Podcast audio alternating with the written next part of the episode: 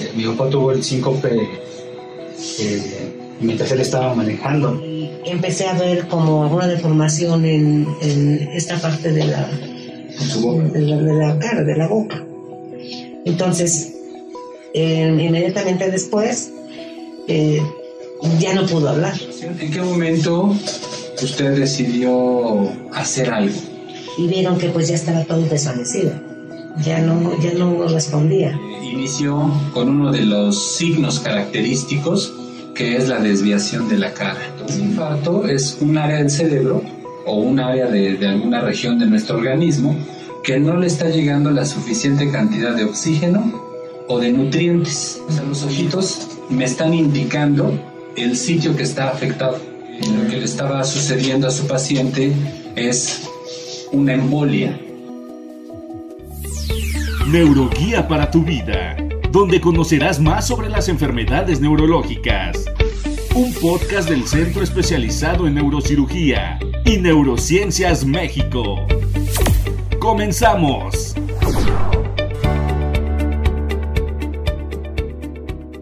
Recapitulando un poquito, parece ser que en noviembre tuvo un síncope, entonces tuvo un problema cardíaco, ¿no? Tuvo un problema cardíaco, ya tenía un problema cardíaco. Este, ustedes lo cuidaron mucho respecto a la dieta. Es que también tenemos que puntualizar eso, porque la dieta, créanme que es algo muy importante para que esto pase o no pase. Entonces la dieta protege. Nosotros comentamos a nuestros pacientes habitualmente que el 80% de la protección para que no tengamos un problema vascular es la dieta. Es más importante la dieta que los medicamentos que podamos tomar. ¿No? Bueno, esa es otra, otra cuestión, creo que ahí ustedes iban perfectos. Y eh, otra situación es que estaba en la disyuntiva de si tenía diabetes o no tenía diabetes, pero ya tenía algunas tomas altas, ¿no? Entonces hab- había varias situaciones. También hay otro factor importante que, que quiero comentarles y que ustedes tienen que saber que es la edad. Hay, hay una edad a la cual todos estamos en riesgo. Ya nada más por eso tenemos ese factor de riesgo. ¿no? Entonces, este, respecto a, a los factores que pueden ser detonantes, ¿alguno de los doctores quiere comentar, doctora? Sí, bueno, respecto a los factores que pueden conllevar a la instauración de un infarto o de embolia, es pues, por ejemplo, la hipertensión arterial, el sedentarismo, la obesidad, la dieta, todos estos factores eh, pues predisponen a este infarto y es algo importante a destacar porque justamente nuestra población mexicana son de los factores que más se presentan, son las enfermedades crónico-degenerativas que caracterizan nuestra población. Y por ejemplo, en este caso, pues pueden conllevar a las causas principales, que son, eh, de un lado, que se formen placas de grasa en los vasos que lleguen a fluir este vaso sanguíneo, que por otro lado, algunas enfermedades cardiovasculares lleguen a generar un coágulo de sangre que viaje por estos vasos y en algún sitio pues lo tapen. Entonces, tanto uno como otro disminuyen el flujo hacia el cerebro y por lo tanto generan este, este infarto, esta embolia. Entonces, esas cuestiones son importantes. ¿Por qué las comentamos? Porque, bueno, cuando termine este proceso por el cual estamos pasando, creo que esos son los, la- las directrices que tenemos que estar cuidando. Tenemos que estar cuidando de nuestro paciente eh, la glucosa, la presión arterial, el tema de su dieta, ¿sí? Y otras situaciones, ¿no? Eh, yo quisiera ahora eh, preguntarles, ¿no? Este, que ahora que están viviendo el proceso, a mí no me gustaría ahorita platicar respecto al tratamiento porque me parece que eso es algo ya muy privado, es un tema ya, ya, ya personal. Pero a mí sí me gustaría que ustedes expusieran algunas preguntas respecto a, a el pronóstico. El pronóstico significa cómo le va a ir, este, qué va a suceder, cuáles son los riesgos, situaciones así, ¿no? Que supongo que deben de tener Claro, como preguntas de por este tipo. ¿no? Entonces, si exponen esas preguntas nos ayudaría muchísimo. Yo creo que una de, la- de las preguntas este, iniciales es precisamente este, cómo tratar a una persona con esta, con esta enfermedad después de que, de que salga o que, que deje eh, el hospital, ¿no? Me parece que nosotros, eh, nosotros eh, no tenemos esa a priori una capacidad para poderlo este, tratar, ¿no? De repente, pues estamos incapacitados, nunca hemos vivido con esta situación, ¿no? Y ahí surgen muchísimas preguntas, ¿no? Eh, desde cómo, dónde va a dormir, este, eh, cómo lo vamos a bañar, cómo, cómo hay que moverlo, este, pues hemos visto en estos días eh, que nos han enseñado algunas, este, han mostrado algunas técnicas o no sé, para moverlo, para, para que esté más cómodo, ¿no? incluso cómo, cómo poner la cabeza. Pues muchas, muchos eh, factores que, que, sí a nosotros, para nosotros es, importante, ¿no? Y que, y que ahorita, pues si, si bien tenemos un conocimiento muy pequeño, todavía yo creo que llegando a casa es, es cuando se, se, va a ver este, pues una necesidad mayor, ¿no? De, de poder conocer esta, esta situación. Claro. Aquí nuevamente, este, creo que tiene un comentario muy acertado respecto a estas cosas. Nosotros, eh, eh, al ser especialistas del área, siempre hacemos un comentario muy específico respecto a nuestros enfermos. ¿Cuál es el comentario? Eh, la familia tiene una cuestión afectiva muy grande, le tiene mucho amor al paciente, lo ama mucho, lo quiere mucho, pero no son expertos en el cuidado del paciente y no tienen por qué ser expertos. O sea, eh, todos los, los, familiares se dedican a cualquier otra cosa y no tienen por qué ser expertos. Entonces ahí nuestras recomendaciones sí, sí que se empiecen a adentrar a los cuidados, pero, pero nuestra recomendación inicial es que lo cuide alguien que sepa al inicio. En serio es muy difícil, en serio es muy difícil y créanme que el tema de los cuidados en esos días después de que ya pasó la, parte fuerte, ya que pasó el edema cerebral o esa inflamación en el cerebro, ya que pasó toda esta situación y los tratamientos agresivos, los tratamientos fuertes, ya que pasó esto, el cuidado es lo más importante. Entonces ahí sí vale la pena que poco a poco empecemos a buscar apoyo de un cuidador, de un cuidador. ¿Por qué? Porque el cuidador nos va a ayudar muchísimo en, en ciertas situaciones. ¿no? Eh, nos podríamos pasar horas y horas hablando de cuidados, sí, pero los cuidados son lo más importante. Aquí le voy a pedir a uno de mis compañeros que nos hable respecto a estos cuidados. Sí, realmente ya, como bien lo mencionan, son las incertidumbres que vienen después de la parte hospitalaria. Lamentablemente en, en, México no, no, existe un programa post, post casa, ¿no? Entonces eh, es una, una experiencia muy difícil para la familia enfrentarse a algo totalmente desconocido. Y lamentablemente esos son no llevar los cuidados hace que a lo mejor se compliquen otras situaciones independientemente de, la parte cerebral. ¿no? Entonces aquí nosotros nos, nos gusta y nos enfocamos mucho en que la parte de la familia este, se vaya lo más preparada y tranquila conforme a los cuidados. Que realmente son cuidados básicos, que de primera instancia a lo mejor siempre se les asesora con un cuidador, pero siempre desde aquí nosotros ya los vamos adentrando hacia las posibles complicaciones, como lesiones de la piel, úlceras, la deshidratación, la alimentación, son prácticamente las, los cuidados que, que necesitan tener día a día para que todo vaya evolucionando favorablemente. A lo mejor ya vamos, nos vamos a enfrentar a las secuelas de la lesión, pero eso nos puede condicionar a que por unos malos cuidados, que a lo mejor no, no es de que sean malos, simplemente de que no tienen el conocimiento para poderlos realizar.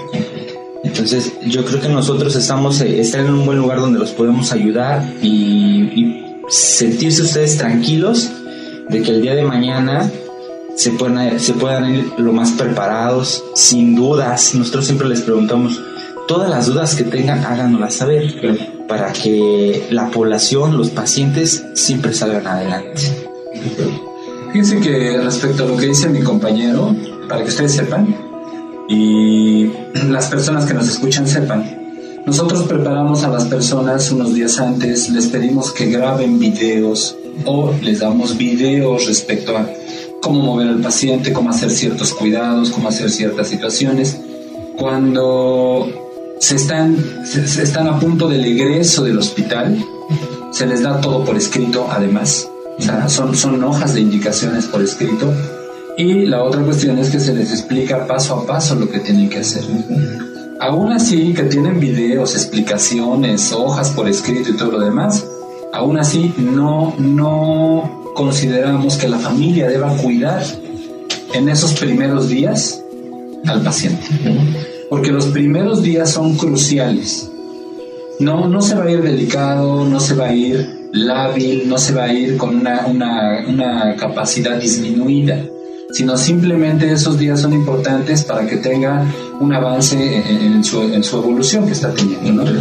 Entonces, este, esos días sí los necesita hacer alguien que, que, que, tenga la preparación. Es un enfermero, es un enfermero, un enfermero, una enfermera puede hacer estas cosas. Y no necesita ser un, un enfermero relacionado a una cuestión neurológica, para nada. Pero un enfermero eh, común, con una, con una preparación habitual, más las recomendaciones que nosotros hacemos. Y otra cuestión que debo puntualizar es que en ningún momento, en ningún momento, nosotros dejamos a nuestros familiares y a nuestros pacientes solos. Nosotros estamos atentos 24 horas del día, o sea, siempre estamos listos para contestar una llamada. Ustedes no van a llevar un número telefónico, llevan cuatro o cinco números telefónicos para, para hacer una llamada. Y bueno, cualquier duda, aunque sea la menor, siempre hay que disiparla, siempre hay que saber qué tenemos que hacer, ¿no? Esto es importante porque cuando tenemos una persona enferma, sobre todo una embolia, eh, pues nos sentimos desolados, sentimos que no sabemos qué vamos a hacer y sentimos que, bueno, pues ahora, ¿quién nos va a ayudar? ¿no? En este caso sí tienen un respaldo total para toda esta situación. ¿no? Entonces ahí se tienen que sentir como tranquilos. Ahora, eh, ¿tienen alguna otra duda respecto a la evolución, respecto a ciertas cosas? Yo nada más eh, quisiera también comentar que de nuestra parte eh, hemos visto también sus recomendaciones eh, de manera muy lógica y muy clara, ¿no? Entonces, eh, nosotros hemos platicado, incluso ya empezamos a buscar esa, esa ayuda que, que, comentas, este, y nos estamos preparando para eso. Me parece que al igual que el tiempo que hablamos al inicio, este, hay que tomar un, un, tiempo importante para poder preparar la llegada de una persona con unas capacidades disminuidas, ¿no? Este, y en ese sentido nosotros tres ya estamos eh, pues eh, caminando, ¿no? Este, en busca de eso. Algo respecto a la vivencia que han tenido, respecto a estas vivencias, algo que ustedes consideren que las personas que nos escuchan deban conocer o deban tener en cuenta, algo que ustedes quisieran este, recomendarles. Porque obviamente uno como médico puede hacer recomendaciones desde una perspectiva diferente. Pero yo creo que el estar en, ese, en este lado es muy valioso este, alguna recomendación que, que ustedes nos quisieran hacer, ¿no? Yo tengo una y fue muy clara en nuestra experiencia, ¿no? Eh, eh, incluso lo hicimos saber con, con la primera, eh, el primer hospital donde llegamos, porque me parece que su protocolo de COVID en este, en este, en este hospital no fue muy claro. Este, inicialmente nos decían que, que, él sí tenía eh, COVID cuando no había un examen eh, que, que, diera todas las certidumbres de que lo tuviera, ¿no? Entonces, este, y también eso, eh, pues, hizo que el tiempo pasara más de lo, de lo normal, ¿no? Este, yo recomendaría que, que que, que si, si, si, puedo hacer una, una, recomendación a los hospitales es que, que cuiden esas, esos puntos, ¿no? Eh, porque de repente para nosotros me parece que no, no fue claro, esa es, esa es la experiencia que nosotros vivimos. ¿no? Yo, yo, quiero puntualizar ese comentario, eh, específicamente aquí tenemos, nos estamos enfrentando a dos cosas, una enfermedad vascular del cerebro, claro. que es la embolia, y del otro lado a un posible COVID, que al final salió negativo. Pero entonces aquí lo que tenemos que hacer es ir a la par en las dos cosas para no tener pérdidas de tiempo. ¿No? Porque aquí, este, al parecer priorizaron respecto a una cosa y olvidaron el otro. Y lo que hoy nos mantiene en el hospital es el otro evento, o sea, más bien el evento inicial, el del importante para nosotros. El importante, exactamente. Entonces, bueno, efectivamente, este, más bien lo que se tiene que hacer es una sinergia entre esos grupos de trabajo y que se haga todo desde el primer momento. ¿no? ¿Alguna otra cuestión que ustedes quieran? Pues no sé, yo creo que, como dice también mi hermano, este, creo que siempre es importante tener un contar con un, con un doctor con, con, las capacidades necesarias para poder ayudar a, a, un familiar que, que, tiene alguna enfermedad y que, y que ese doctor este, a través de su experiencia nos pueda, nos pueda ayudar, ¿no? Creo que es importante siempre contar con, con una persona así que, que, que, ante cualquier eventualidad este, esté abierto también a, a platicarnos, ¿no? Algo que nos gusta a nosotros mucho del doctor Cabrera es que y bueno, incluso de usted, ¿no? Este, de gusta. De ustedes. Y bueno, en general, realmente de, todo el equipo que, que, ha estado viendo a mi papá, es que todos han sido muy, muy claros en, cuanto a la información que nos proporcionan. Toda la información que a nosotros nos dan, la, la, tenemos, la entendemos perfectamente, este, y, y, eso a nosotros nos hace sentir muy cómodos, ¿no? Seguros. Y seguros, claro, sobre, sobre los procedimientos que se van a, a llevar a cabo este, y las posibles eh, eventualidades que podrían ocurrir tal vez, ¿no? Si, si determinadas circunstancias se llegaran a presentar. Entonces, este, la recomendación en, el caso sería tal vez eh, contar siempre con, con, un buen médico y, al lugar en donde, uno puede llevar a su, a su enfermo, este, que tengan como esa calidez humana, ¿no? Que, que en muchos hospitales este, no la tienen a lo mejor aquí para complementar ese, ese comentario es, y va dirigido a los médicos, es que tengan esa delicadeza o esa capacidad, empatía. exacto, y empatía respecto a las enfermedades con los familiares, pero sobre todo que tengan el lenguaje suficiente para que nuestros familiares entiendan con palabras comunes, comunes y básicas, el proceso por el cual están cursando, ¿no? Está cursando el enfermo. Porque luego este, se escapa uno que otro término técnico y entonces eso hace que ya no entendamos toda la frase, ¿no? Entonces sí, efectivamente, yo creo que el lenguaje que tenemos que usar tiene que ser un lenguaje explícito, claro y, acorde a la persona con la que estamos platicando, ¿no? Yo les quiero agradecer eh, su tiempo, el hecho de que nos compartan la experiencia de cómo vivieron este eh, inicio de la enfermedad. Este, sabemos que no es nada difícil, sabemos que su familiar está ahorita en un estado crítico.